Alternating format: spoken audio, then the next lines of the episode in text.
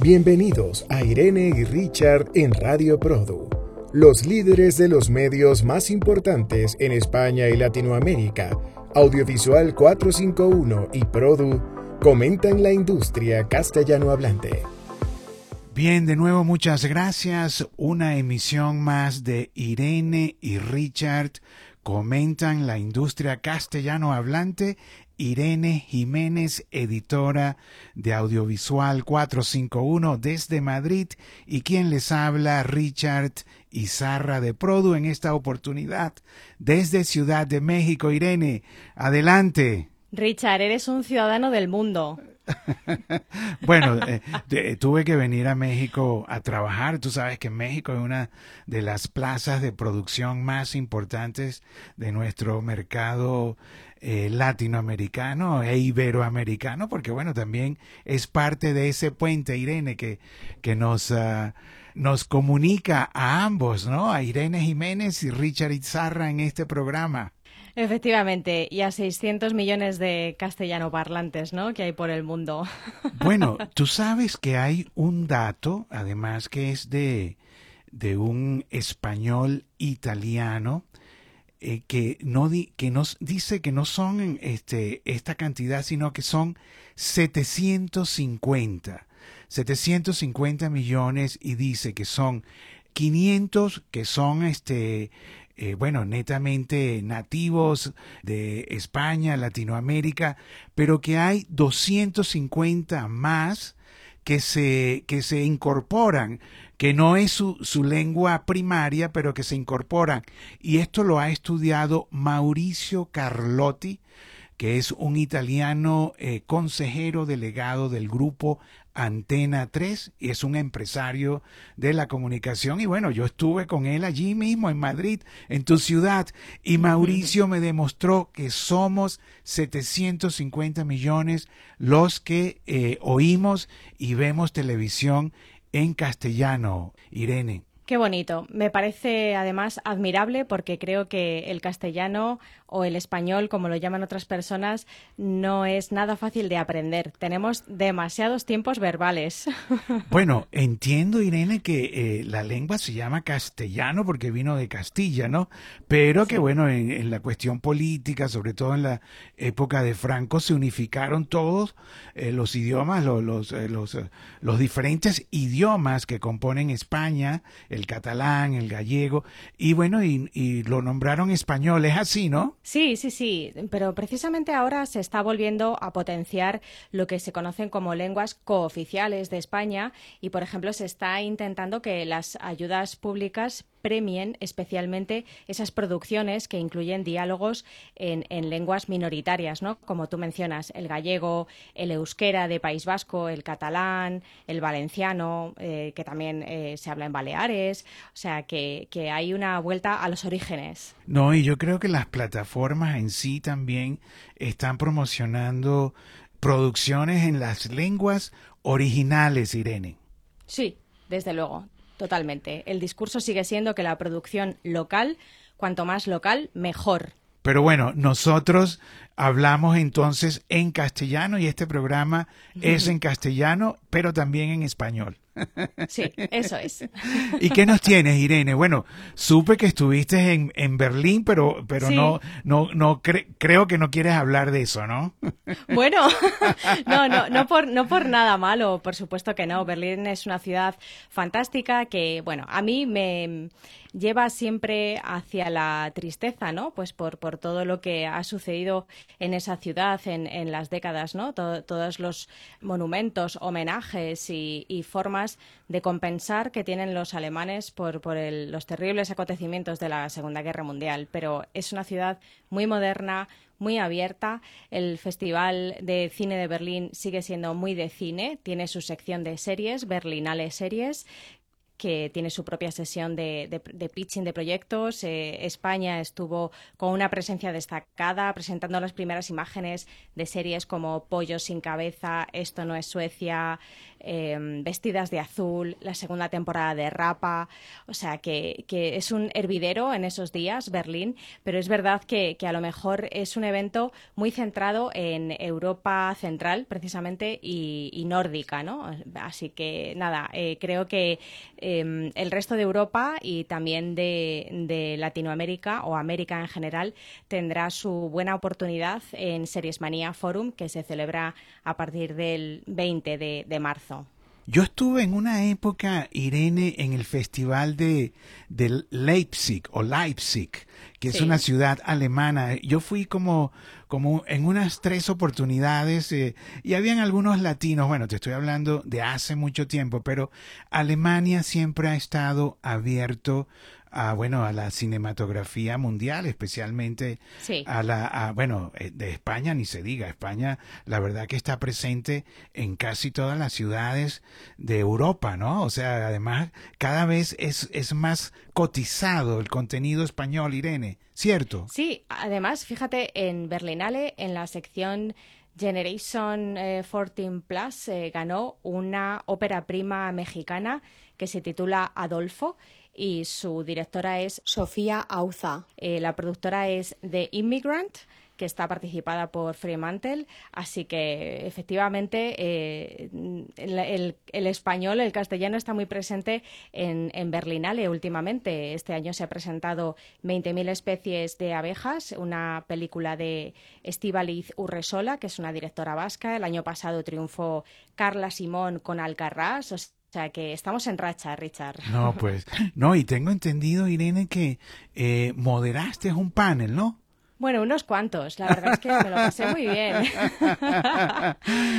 Estuve muy entretenida, pero, pero bueno, pues con muchas ganas porque ya te digo que eran ocasiones muy especiales. Se estrenaban las primeras imágenes de series españolas que se estrenarán a lo largo de este 2023 y que estoy segura que van a dar mucho que hablar. Así que la verdad que fue un privilegio. Buenísimo. ¿Y el panel lo moderaste en inglés o en castellano?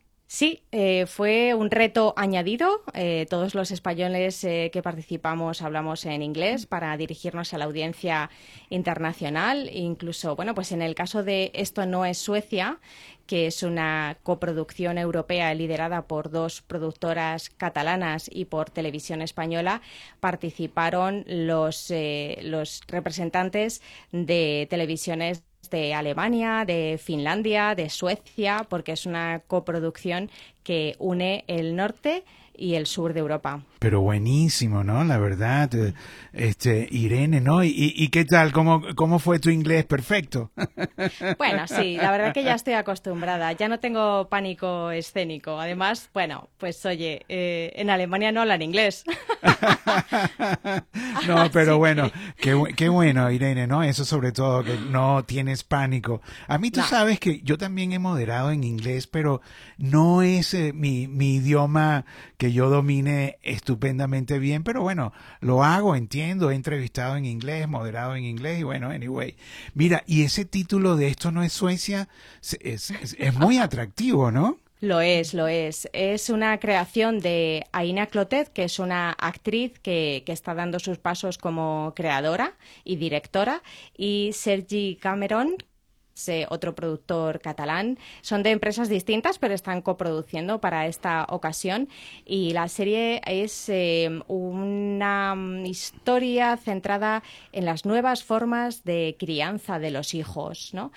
Eh, sí, se centra en una zona específica de Barcelona, en un barrio Em, donde bueno pues las nuevas generaciones quieren criar a sus hijos eh, en la naturaleza y en un ambiente muy distinto al que seguramente nos criamos tú y yo. Ah, mira, qué bien. Bueno, pues sí, ponen encima de la mesa eh, muchas cuestiones relacionadas ¿no? con, con estas nuevas formas de, de educación y de, y de, crianza y que a lo mejor pues no siempre salen como se espera. Irene, el mundo está cambiando, está, hay una nueva conciencia que es necesaria porque realmente el planeta lo necesita, ¿no? O sea, la, la contaminación, la, bueno, eh, o sea, yo sí creo que hay una nueva onda, una nueva conciencia que está emergiendo y que está también eh, siendo proyectada en los contenidos que se están haciendo, no solo en la forma de producirlos, sino también en la temática. Cada vez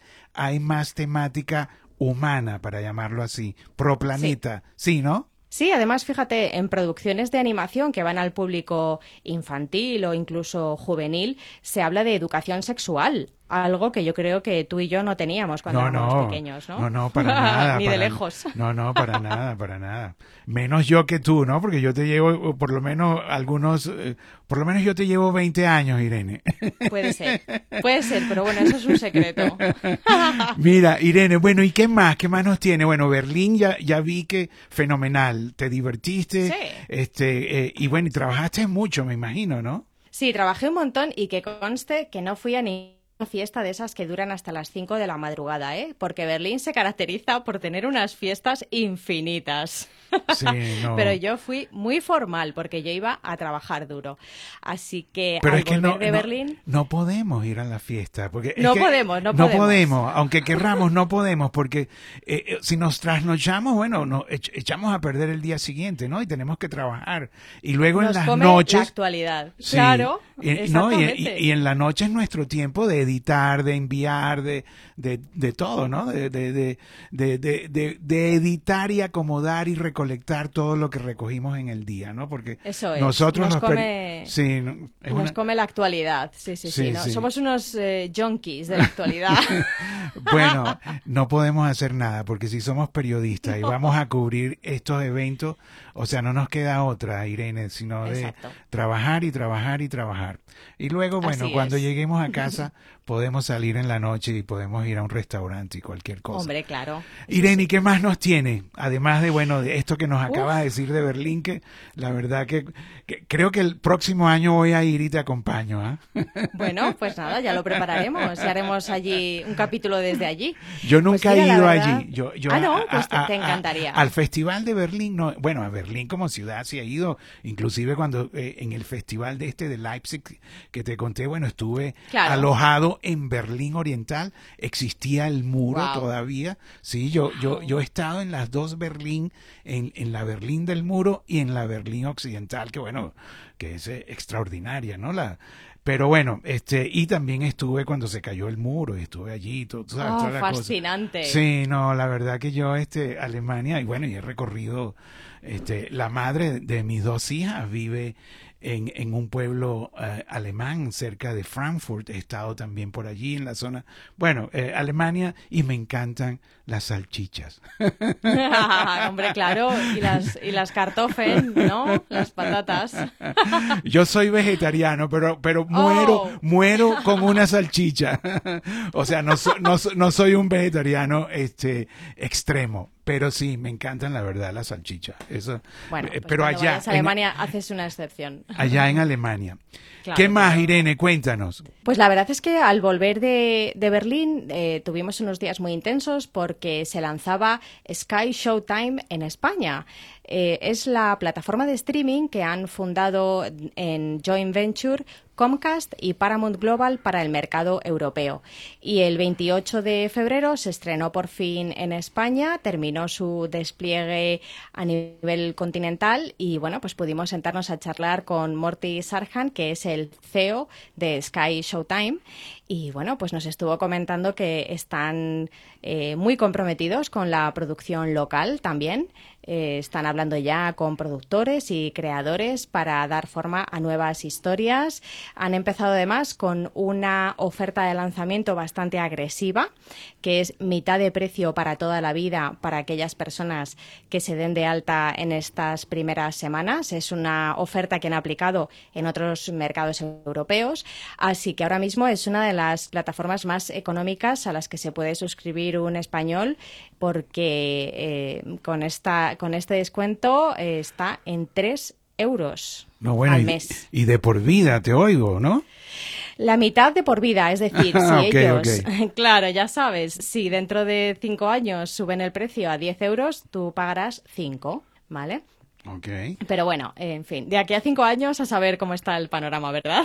Y, y Bosé es, es uno de los, eh, de los platos principales, eh, Irene. Sí, Efectivamente, eh, Sky Showtime va a traer un montón de, de producciones eh, pues de Paramount, de Universal, de DreamWorks, de Sky también, por supuesto, como su propio nombre indica. Y entre sus ganchos de lanzamiento está Bosé, que es el biopic de Miguel Bosé, que es un cantante y un artista compositor que no necesita presentación. Había muchas ganas ya de, de ver esta serie en España porque me parece que allí en América se estrenó hace ya tiempo, ¿verdad, Richard? Sí, se estrenó, ya tiene más o menos como eh, dos meses, ¿no? Y, y, la verdad que le ha ido muy bien. Y yo particularmente eh, le, le, tengo un cariño especial a esa serie, a Bosé, porque entre sus productores, además de, bueno, Paramount, Shine, Iberia, este, está Elephant Tech Global.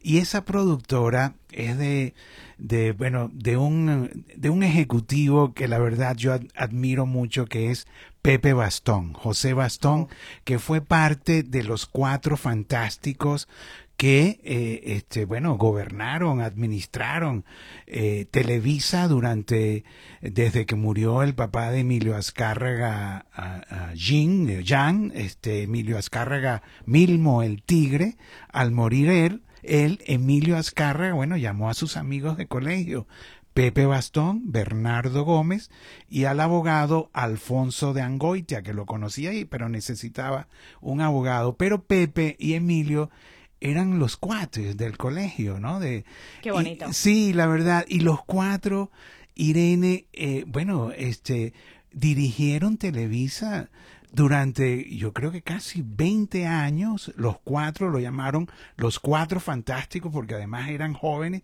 y pusieron Televisa en, en bueno, en la bolsa de Nueva York, una empresa totalmente rentable. Eh, bueno, eh, pusieron dinero allá en España, en La Sexta y en algunas otras productoras, inclusive Bambú Producciones, el nombre de Bambú se lo puso Pepe Bastón. Y Pepe, la verdad, conmigo siempre fue muy, fue muy especial. Y, y, bueno, después los cuatro fantásticos pelearon. Pepe salió de la empresa y bueno, y fundó su propia eh, compañía, ¿no? Elefantec Global, que es parte de los realizadores de Bosé. Sí, efectivamente. Qué bonita historia, Richard. No la conocía. Eh, pues eh, la verdad es que eh, Bosé creo que va a tener continuidad porque son solamente seis capítulos y los creadores ya han estado comentando que hay material para muchos más capítulos. Cada capítulo se basa en una canción de Miguel Bosé. Y bueno, pues también efectivamente supone la vuelta al género de la ficción de Shine Iberia, productora española liderada por Macarena Rey y participada al 100% por Vanillay Iberia, el supergrupo independiente europeo. Así que, bueno, vamos a ver qué más eh, nos puede traer eh, Shine Iberia en cuanto a la ficción, porque además eh, el resto de proyectos que tienen entre manos en desarrollo no han sido detallados, pero sí están mirando hacia América. América, Irene, bueno, y por eso estamos tú y yo aquí hablando. América es, es parte de la ecuación de España. o sea, Hombre, eh, efectivamente. O, o, o sea, lo, lo, lo, eh, la gran audiencia está aquí, bueno, y en España también, por supuesto, y en los 250 millones extras que dice nuestro eh, amigo italiano consejero de Antena 3, ¿no? O sea, este, ¿no? América está en todas partes eh, eh, y, y, y, está en la mente de todos los productores españoles, ¿no? Y viceversa. Sí, y viceversa. Sí, sí, y viceversa. Sí, efectivamente, porque mira, otro de los estrenos que, que, está programado para estas primeras semanas de Sky Showtime es Los Enviados, serie de Juan José Campanella, eh, que además eh, tiene ya segunda temporada y para su segunda temporada han venido también a rodar a, a España de la mano de Portocabo, ya sabes, la productora de Alfonso Fosco Blanco. Sí, no, a mí, a mí Alfonso, a mí el Fosco me encanta. Además he estado en su oficina ahí en A Coruña. Además vive muy bien, ¿sabes? Porque él, él, no, él no fue de los gallegos que se fue a Madrid, tipo bambú, ¿no? Este, Ramón y Teresa, que bueno, que está bien que se vayan a Madrid, no, no hay ningún problema. Pero Alfonso se quedó ahí en el centro de La Coruña con, con, con una oficina de lo más linda, eh, eh, vive, eh, llega a su oficina caminando, trabaja pero súper cómodo, súper, no tiene tráfico, no, no, tú sabes, la oficina es linda y él, bueno, es parte, tal y cual como tú lo dijiste, de la segunda temporada de Los Enviados, ¿no? Y tal y cual como lo dijiste, es dirigida y supervisada por Juan José Campanella, el argentino de 100 bares, que ganó el Oscar con El secreto de sus ojos. Qué peliculón, sí, qué bonita. hace en, el año 2010, ¿no? Y, y bueno, y Campanella también siempre ha estado este, eh, eh, eh, por aquí, digo, en la televisión. recuerdo cuando Discovery, Carolina Guevara, eh, eh, cuando era alta directiva de Discovery, trajo a Campanella para hacer animaciones para, para, para Discovery. Este, y, y, bueno, y siempre ha estado ahí, ¿no? Y ahora es parte de, de, de, la ecuación de Paramount también, de los planes, eh, Irene, ¿no? Sí, sí, sí, efectivamente. Está trabajando muy de cerca con, con este gigante, con este estudio major eh, histórico de, de, Hollywood. Así que la verdad que yo también es una serie que, que tengo muchas ganas de, de, ver, aunque el listado es infinito, ¿verdad? De, de cosas interesantes en el que se nos van acumulando. Sí, no, o sea, en las diferentes plataformas. Bueno, Netflix anunció que eh, en este mes de marzo estaba lanzando 50 películas nuevas. 50, ¿no? Que, que bueno, que hay mucha gente que, que le gusta ver películas y no series o dejan las series para los fines de semana porque bueno, la película eh, en una hora, hora y media, eh, máximo dos horas ya, ya uno lo tiene, ¿no? Además, Netflix eh, tiene la posibilidad de ver los contenidos para aquellos que están apurados a, velocidad más rápida, a 1.2, sí, a 1.2 o a 1.5 de velocidad. Pero eh, no me digas que tú lo haces, Richard. Irene, yo lo he hecho, yo lo he hecho, sí, yo lo he hecho. Sobre todo he visto algunas, algunas series coreanas de 60 episodios que me encantan, pero las he visto a 1.5. Richard, vas a tener que confesarte y cumplir una penitencia, ¿eh? Por hacer esto. No, pero, pero, eh, eh bueno, eh, no, no en el, no en los, no en los smart TV Tú lo puedes hacer en, eh, en la computadora o en, en, el móvil, en el teléfono móvil o en la, en la tableta. O sea, en, en, en, los, en los devices que son eh, eh, orientados con, por la computación. En los televisores no. En los televisores ahí no puedes hacerlo a velocidad. No todavía. No sé si en los próximas, las próximas generaciones de los, de los televisores Samsung, por ejemplo, ¿no? Que, que bueno, que también, eh, o, sea, porque los, los devices como televisores, Irene, también están en el juego del contenido. No solamente son unos aparatos, eso eran antes. Ahora son Smart TV que tienen su propia programación, sobre todo los, eh, sobre todo los fast channels. O sea, los, los, eh, los Samsung, los, los LED, todo eso son parte ahora también de, de generadores de contenido.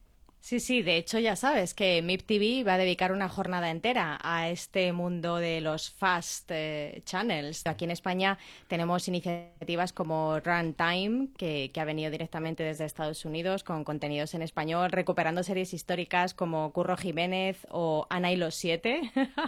Eh, así que es muy, es muy curioso este fenómeno de los fast y, bueno, vamos a ver hasta dónde llega, ¿no?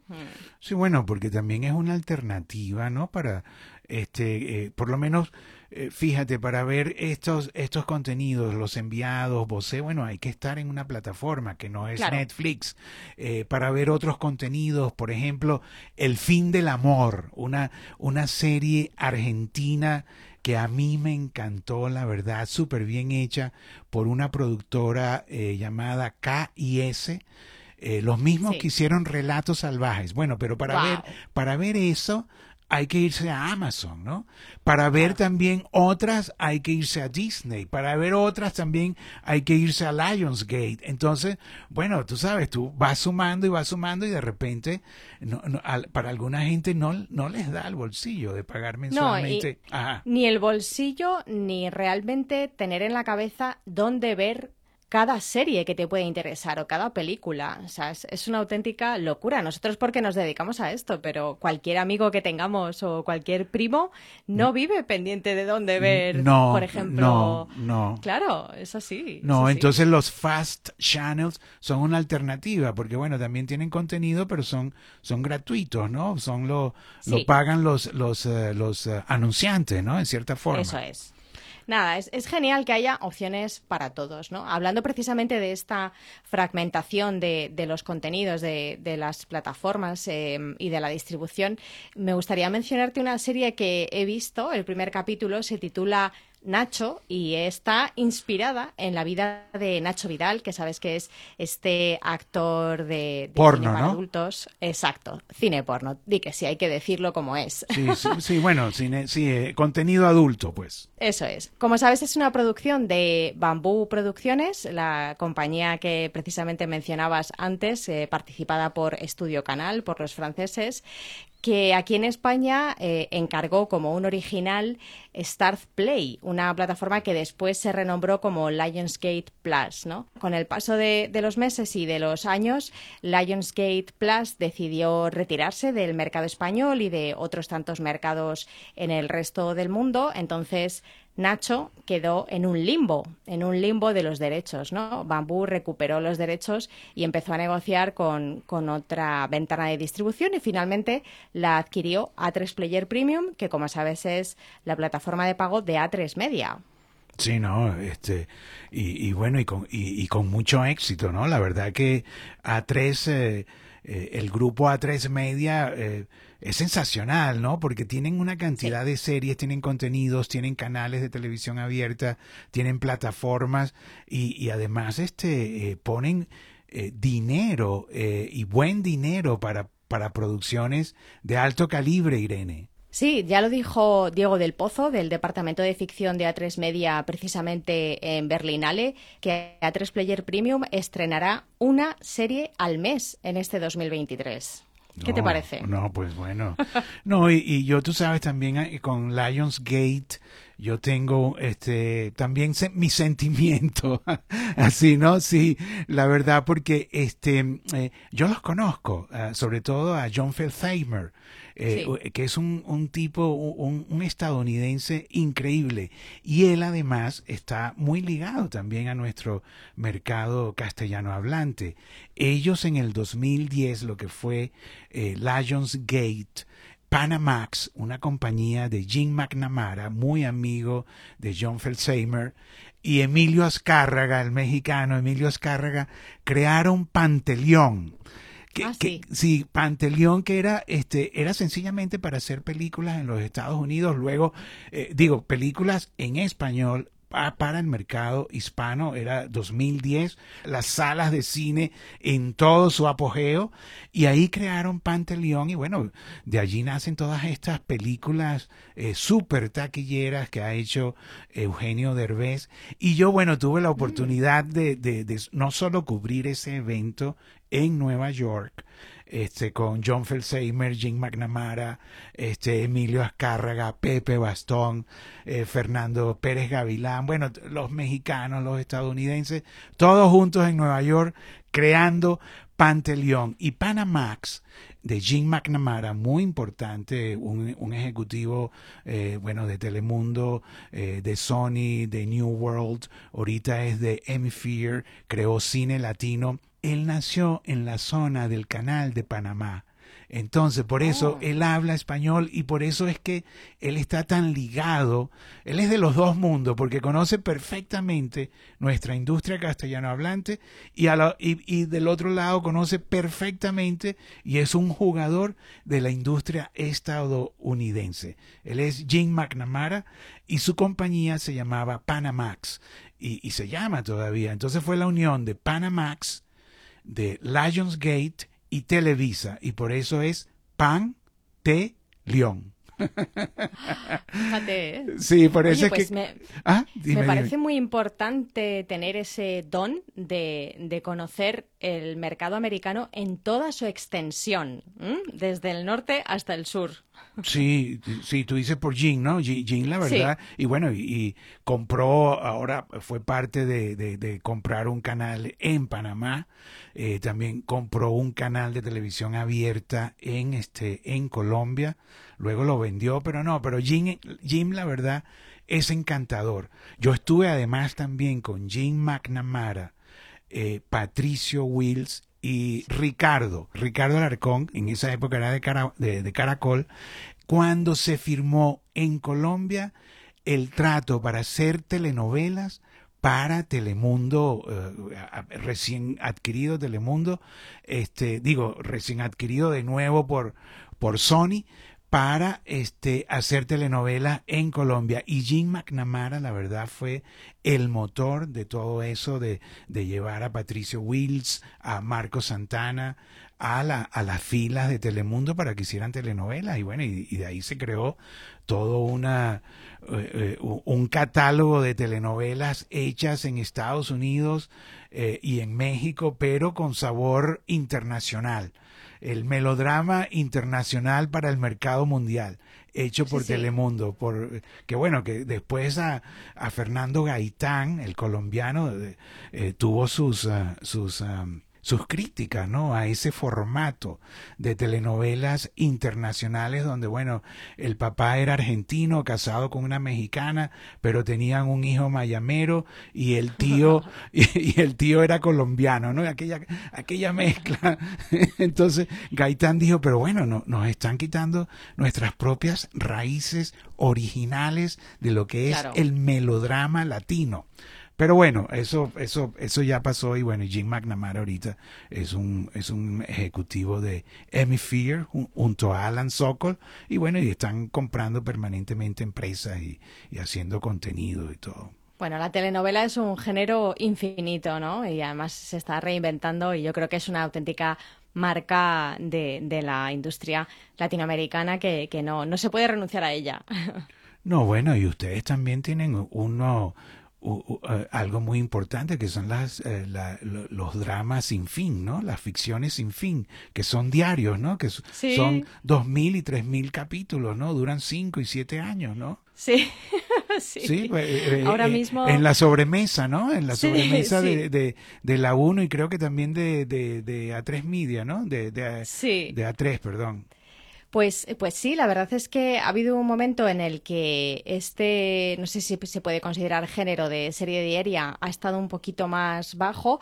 eh, porque las series turcas han tomado algunos de los slots que tradicionalmente se dedicaban a, a esto, pero vamos a tener más porque Telecinco está preparando una serie diaria con Alea Media, una de sus productoras participadas, y Televisión Española va a apostar por una, por una serie diaria en la franja del Access Prime Time, que aquí en España es muy tarde, porque es a partir de las 10 de la noche. O sea, realmente es un Access Prime Time un poco eh, customizado, vamos a decirlo así. Así que Televisión Española también acaba de estrenar La Promesa, eh, efectivamente en la Franja de Sobremesa, una serie de época que está teniendo mucho éxito y que está gustando muchísimo. Así que sí, sí, efectivamente también tenemos nuestra pr- propia fábrica de melodramas diarios. No, y, y hay muchas empresas allí, por lo menos eh, Diagonal, Jauma Banacolocha, este, Sí. debe estar en estos momentos preparando dos o tres proyectos para ser presentados con- como series eh, eh, diarias, ¿no? Sin fin, Sí. ¿no? Se- se- yo las llamo series que, que no tienen fin, ¿no? Porque se, se demoran mucho. Igual César Benítez también es otro, ¿no? Sí, que también debe supuesto. estar, debe tener dos o tres proyectos también ahora. Ese, y, y, y ambos, eh, a- ambos productores que te he mencionado, Van Colocha y Benítez, son especialistas en esa, en, en Sí. hacer, eh, en hacer eh, eh, diarias, ¿no? Sí, también tenemos Boomerang, eh, la productora que, hizo durante muchísimos años El secreto de Puente Viejo. Está participada por Media One, también de origen francés. También eh, es, una de las especialistas en este género de sobremesa. Y bueno, nos consta, de hecho, que después del enorme éxito de Café con aroma de mujer en Netflix a nivel mundial, incluyendo España, las plataformas podrían estar planteándose apostar por este tipo de producción o sea que ojo.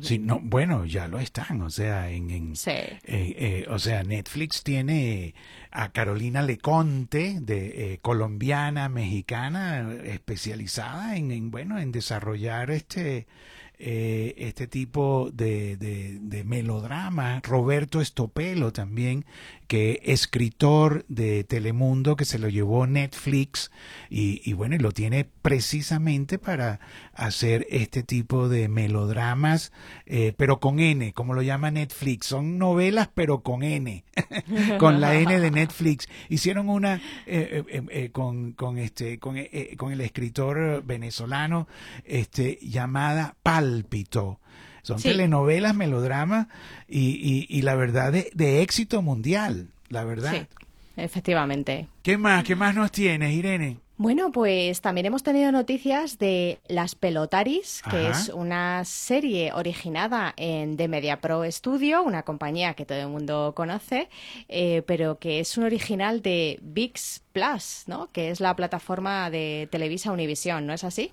Sí, claro, claro, sí, de Televisa Univisión, que bueno, era una plataforma también este creada por, por un joven venezolano empresario con mucho tiempo en Miami, Rafael Urbina.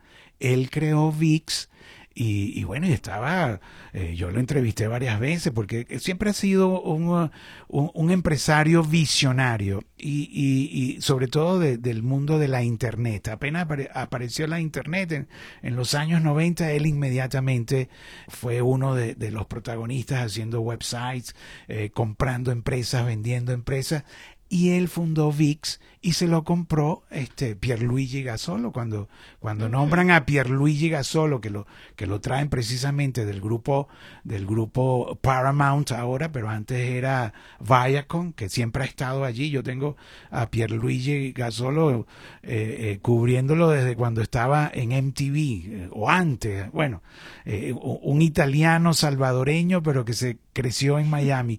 Él compra eh, él compra VIX y, pone a Rafael Urbina eh, de ejecutivo en, en, los primeros tiempos, pero bueno, ya, ya VIX es una empresa que camina sola del grupo Televisa Univisión. Tienen VIX y VIX Plus. Inclusive alguien me llamó y me dijo, creo que nos vamos a quedar VIX solo y VIX Plus creo que lo, lo vamos a eliminar.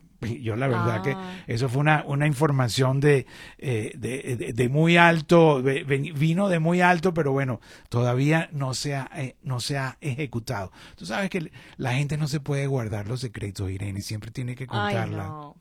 Pero nosotros sí tenemos que guardarlos, ¿eh? Que yo digo muchas veces que valgo más por lo que callo que por lo que hablo, Richard.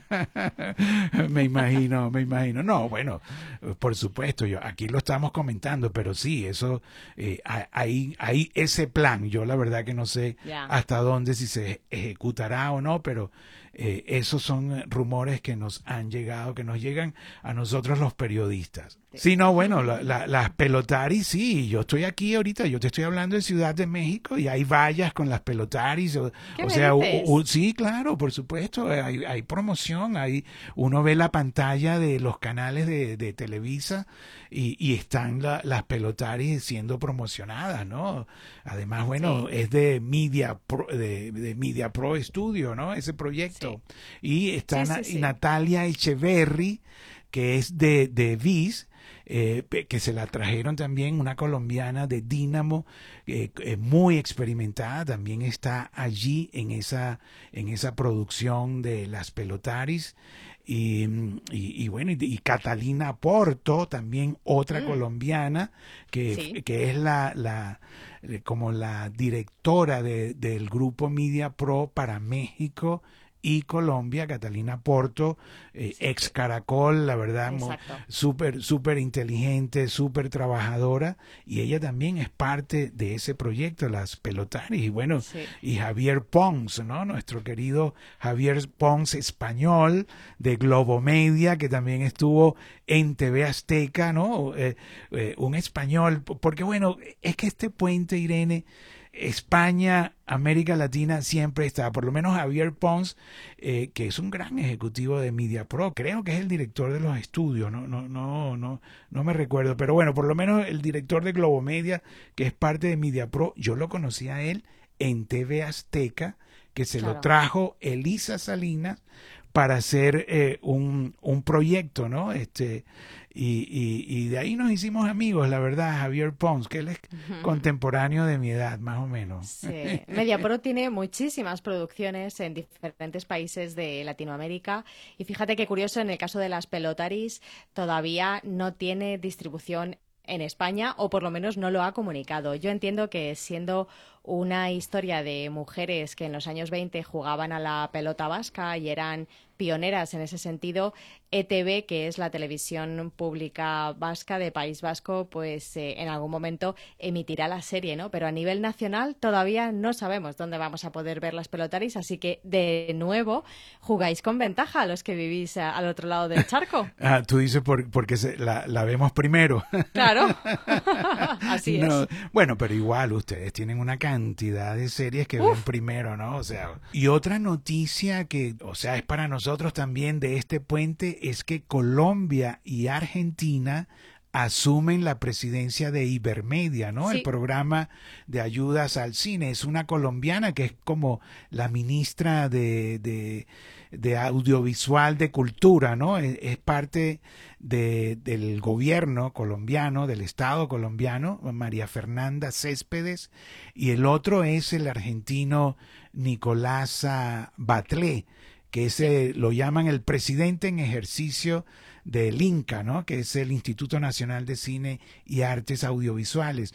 Por primera vez, Ibermedia, que es el fondo que está cumpliendo 25 años, que es un fondo que, que, que, que, bueno, que ayuda a los cineastas, ¿no? A los cineastas iberoamericanos a hacer sus proyectos, ¿no? Bueno, también tiene ayudas para series de ficción y está introduciendo también líneas para producciones realizadas en animación. O sea, que tiene un poco para, para todos. Y cabe recordar que aparte de, de los 23 eh, países de Iberoamérica, también participa Italia. O sea que es muy interesante esta, este fomento de la coproducción internacional que tiene Ibermedia. Además, han eh, modificado algunos de los requisitos para facilitar todavía más las cosas. Así que es un fondo que, hay que tener siempre en cuenta si te dedicas al, desarrollo de proyectos. Y bueno, y ahora va a estar presidido por una colombiana y un argentino. O sea, además en eh, eh, los dos como copresidentes o codirectores.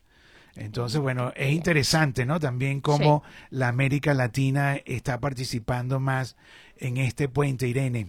¿Qué, más, Irene? Ya vamos por los 40 minutos. Uy, pues, pues mira, eh, si te parece, te comento un poco mis planes para las próximas semanas, que son muy intensos y además también muy relacionados con, con el puente porque dentro de muy pocos días vamos a conocer quiénes son, qué obras son las nominadas a los premios Quirino de la animación iberoamericana, em, que no sé si están ya en su sexta edición, si, si, no, si no me confundo.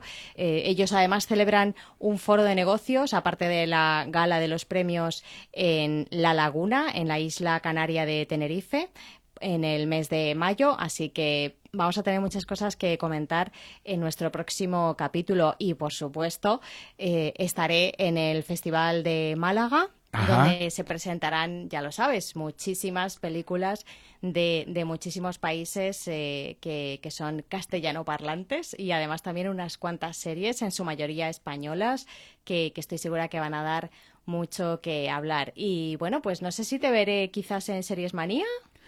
Quizás, quizás, todavía no lo sé porque hmm. tengo que ir a la NAB. A, eh, nosotros también cubrimos desde hace muchos años todo lo que es la tecnología, ¿no? Que, ¿Te acuerdas que en el programa pasado lo, dijimos, ¿no? Que los, los ingenieros dicen que, eh, que el rey son los tecnólogos porque son los que, los que ponen la tecnología para que los productores hagan sus contenidos, pero sin tecnología no hay nada. Pero bueno, yo creo que tengo que ir a ir, pero eh, Produ va a estar presente en el Festival de Málaga. Eh, vamos a tener allí a dos periodistas, vamos a, hacer eh, de nuevo nuestra entrega eh, directo a los WhatsApp, que los llamamos el Produ Market.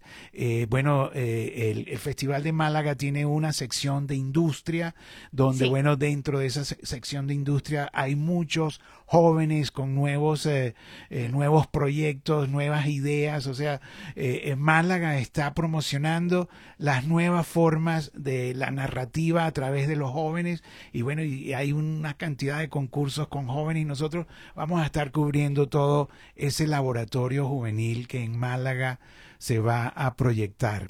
Y mira, Irene, y hablando de animación, porque yo sé que estuviste, y, hablaste de en las Islas Canarias, yo sé que estuviste en las Islas Canarias, yo también, y, y, si, y si hay alguien que tiene programas de incentivos para las compañías de animación que se instalen en las en las en cualquiera de las siete islas Canarias. Eh, mira prácticamente eh, creo que hasta le pagan por instalarse ahí la verdad. O sea eh, grandes incentivos para las empresas de animación y además bueno para los realizadores de producción creo que son los incentivos mayores que dan en Europa no los canarios no Sí, sí, sí, sí. Son los más competitivos de toda Europa. Em, si no estoy confundida, es un 50% de incentivo fiscal, lo cual es una auténtica pasada. Además, eh, tienen un 4% adicional por la zona, zona especial canaria, el que lo llaman. Eh, eso es para todas las empresas, para la fiscalidad de todas las empresas. O sea que estaríamos hablando de un 54%, lo cual es muchísimo. Y bueno, pues eh, conozco muchos casos de personas que se han mudado principalmente a Gran Canaria o Tenerife, que son las dos islas que más estudios de animación y efectos visuales están albergando, que están felices de haber cambiado de vida, ¿no? Y te, te comentan el ritmo tan relajado eh, de, disfrutar de la vida que hay en las islas, ¿no? Con la playa a pocos metros de donde vives, con buen tiempo, con una gastronomía tremenda, además con unas infraestructuras muy buenas, porque el turismo es una industria muy importante en las islas, entonces hay muy buenos hoteles, muy buenos restaurantes, en fin, una oferta de ocio constante, así que sí, efectivamente es un polo de la animación europea y, con esto, con este, esta celebración de los premios Quirino, pues eh, también eh, cada vez está abriendo las puertas más a, toda Latinoamérica. Hmm. Bueno, nos veremos en Canarias, la verdad, porque eh, ellos, eh, eh, bueno, tú sabes que hablan casi como los cubanos, o, mejor dicho, los cubanos hablan como los canarios, pero la verdad que, cuando uno llega a una isla canaria, o sea, piensa que, está en Cuba porque o sea es casi el mismo el mismo tono el mismo acento sí de hecho muchas calles de, de algunas ciudades se utilizan en los rodajes para simular eh, Cuba o Miami, incluso en ciertas épocas de, la historia. Sí, no, es verdad, y ellos, promocionan eso, que ahí puede ser cualquier ciudad. Bueno, me encanta de este programa contigo, me encanta este puente entre Latinoamérica y España, además este personalizado con la propia Irene Jiménez de 451. La verdad que para mí es un sueño hablar contigo, Irene. Bueno, pues lo mismo digo, Richard. Muchísimas gracias de nuevo por esta oportunidad y también a muchísimas gracias a todas esas personas que escucharon el primer capítulo y que nos han dejado tantísimos comentarios en redes sociales. Eh, esperamos ser cada vez más útiles y, bueno, lo que decía, eh, estamos abiertos a sugerencias, así que esperamos vuestros comentarios. Bueno, muchas gracias. Este ha sido Irene y Richard comentan la industria castellano hablante. Irene Jiménez, editora de Audiovisual 451 y quien les habla, Richard Izarra, fundador y editor jefe de Produ. Y será hasta la próxima. Irene Jiménez y Richard Izarra en Radio Produ. Los líderes de los medios más importantes en España y Latinoamérica, Audiovisual 451 y Produ, comentan la industria castellano hablante. Escucha más programas y mantente conectado en radioprodu.com.